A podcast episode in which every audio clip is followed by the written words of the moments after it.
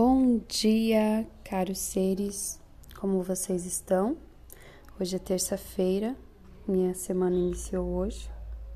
Ontem eu achei que era domingo. Vamos lá.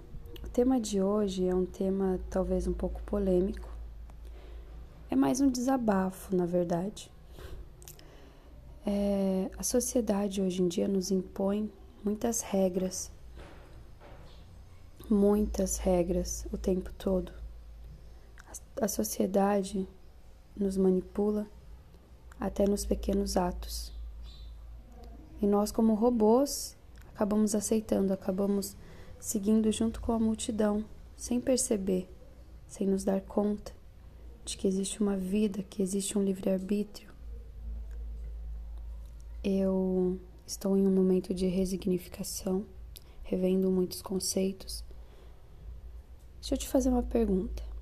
Se você começar hoje tirando tudo que você aprendeu a vida inteira, tudo que seus pais, tudo que a igreja, tudo que a sociedade, tudo que os políticos, tudo que os P's programadores te impuseram, criaram em você as crenças, o que você seria hoje? O que você teria dentro de você que é seu mesmo, que é realmente seu? Então, nós chegamos num ponto crítico, em algum momento da vida, todos vamos nos questionar, todos vamos se questionar do que realmente, o que realmente é a nossa vida, o que realmente queremos da nossa vida, o que eu quero para mim, como será o meu futuro. É, as pessoas, principalmente, eu vou falar assim, do que eu sei, do que eu já vivi, do que eu já passei, diante da minha experiência, diante da minha visão de mundo.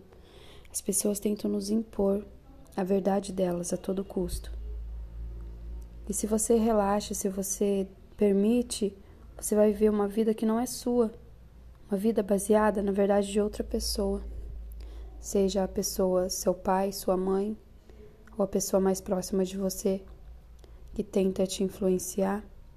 Talvez na maioria das vezes não por maldade, claro que não, porque querem o teu bem, mas o teu bem diante da verdade delas, diante daquilo que elas acreditam ser bom para elas e para você.